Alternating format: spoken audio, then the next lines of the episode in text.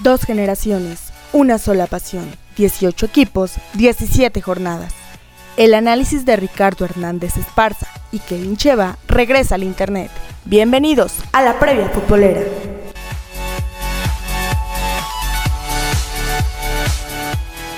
Hola, ¿qué tal? ¿Cómo están ustedes? Pues aquí estamos ya listos para platicar de la jornada número 13 del torneo de clausura 2022 de la Liga MX. Una eh, jornada, bueno, en la que este, pues, se van a, a, seguir definiendo algunas cosas, ya de plano entrando a la recta final del campeonato.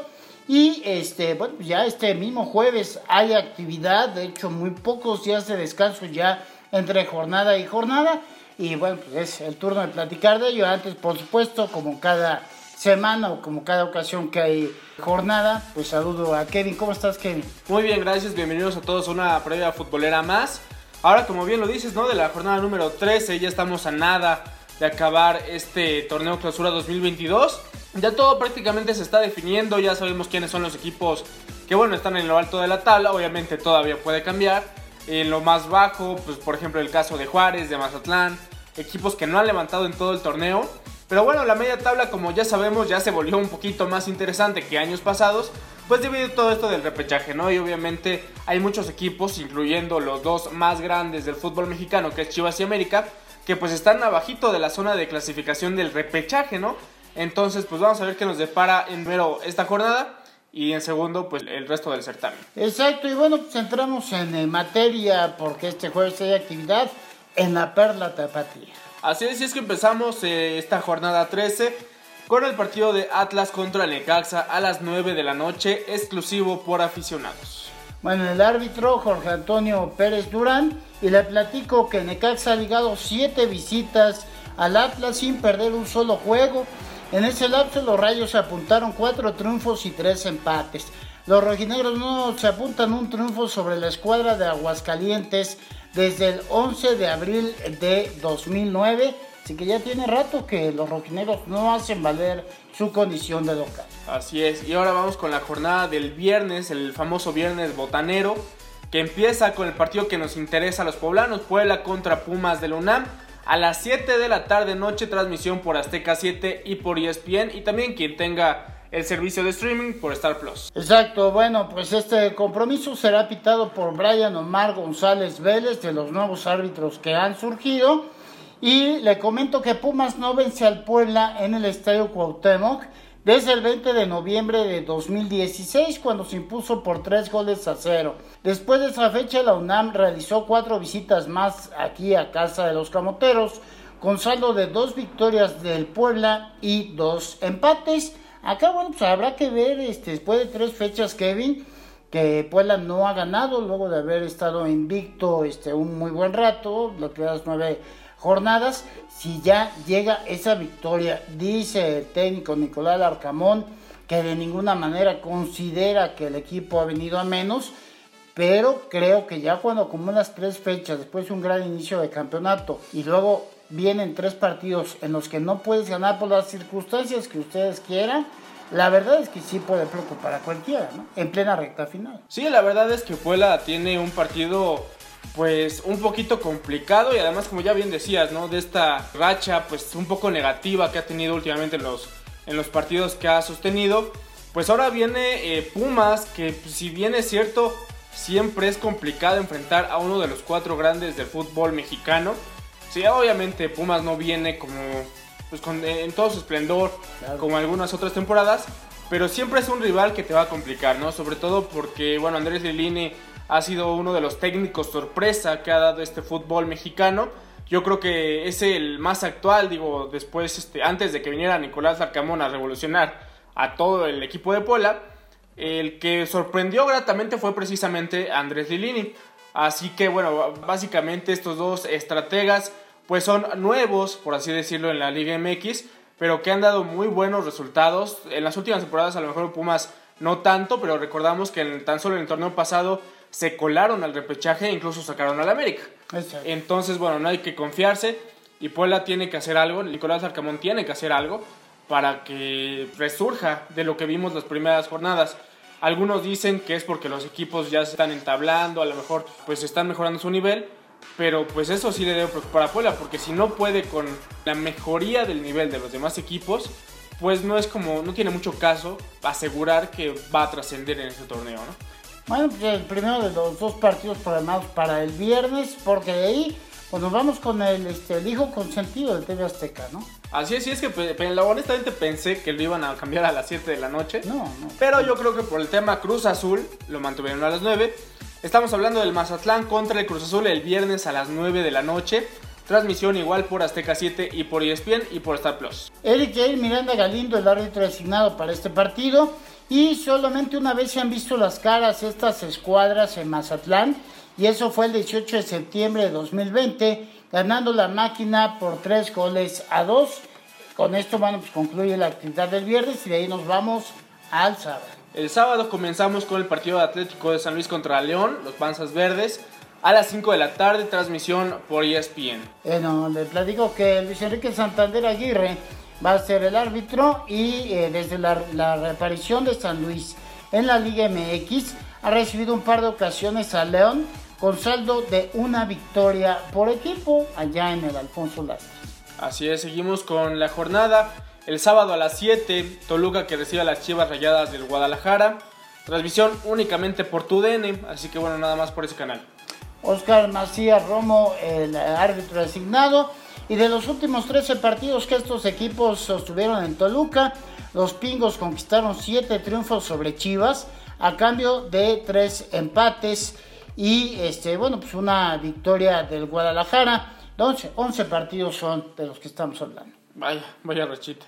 Vamos con los Rayados de Monterrey que enfrentan a Santos Laguna el mismo sábado a las 7.6 de la tarde-noche.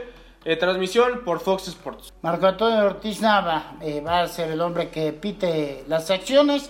Y Monterrey, pues le platico, este es impresionante ha ligado 25 juegos en fila sin perder ante Santos en la Sultana del Norte, periodo en el que conquistó 12 triunfos y 13 empates. La última victoria de Torreón en tierras regiomontanas se dio el 27 de febrero de 2002.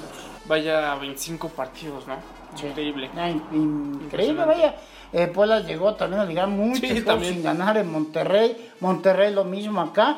Y bueno, aquí Monterrey vuelve a surgir como pues como un equipo de, de jetatura ante el conjunto de Santos. Y bueno, pues vamos a ver, este, dicen por ahí del siguiente partido que involucra a las Águilas que Fernando Ortiz estaría convenciendo a la dirigencia crema de ser ratificado como estratega para el próximo torneo. Yo no sé este, qué tantas posibilidades reales tenga este, este técnico que era de las fuerzas básicas pero bueno, durante Bravos creo que tiene una buena oportunidad de sacar un triunfo. Sí, totalmente. Bueno, América contra Juárez. Esto es a las 9 de la noche, transmisión por Canal 5, es decir, señal abierta y TUDN. Y como bien lo dices, ¿no? A lo mejor Fernando Ortiz, pues ha sido, pues no, no muy bien visto por la afición azul crema debido a las condiciones por cómo se fue Santiago Solari y que trajeron a este nuevo técnico de las fuerzas básicas, ¿no? ¿Quién quiere, qué, qué azul crema, qué aficionado americanista quiere a un técnico que no es de renombre? Por así decirlo. Eh, la verdad es que últimamente ha dado resultados, yo creo que eso es primordial, eh, más que un nombre, los resultados se requieren. Pero bueno, a final de cuentas, eso es lo que busca Fernando Ortiz, ¿no? Entonces, los últimos resultados eh, se han prestado para que pues lo cobije un poquito más la afición y yo creo que este partido contra Bravos de Juárez tiene que ser una fortaleza más para este técnico para quedarse pues en el cuadro de Cuapa. El árbitro de encuentro, César Arturo Ramos Palazuelos, y en la nueva etapa de un representativo de Ciudad Juárez en la Liga MX, ha enfrentado un par de ocasiones al América en el Estadio Azteca, y ¿sabe qué? Eh, ganó un partido, eh, conjunto de, de Bravos, y el otro lo ganó América, así que bueno, no ha sido dominio de las Águilas y de ahí nos vamos a este compromiso dominical. La verdad es que, bueno, pues el domingo si usted está acostumbrado a ver juegos a las 12 horas, ya sea con Pumas y Toluca, eh, esta vez no toca el suerte que tengan actividad, de ahí que tendremos que esperar hasta las 7 de la noche, ¿no? Y sí, mira en qué escenario, ¿no? En, hasta ahorita lo han mantenido en el deseo de la corregidora porque estamos hablando del partido de Gallos Blancos de Querétaro frente a los Tigres de la Universidad Autónoma de Nuevo León. Esto es a las 7 de la tarde noche, transmisión por Fox Sports, entonces lo puede usted ver ya sea de cualquier estado de la República, incluyendo Querétaro, porque recordemos que esa puerta cerrada. Como local, Querétaro no vence a Tigres desde el 4 de noviembre de 2009.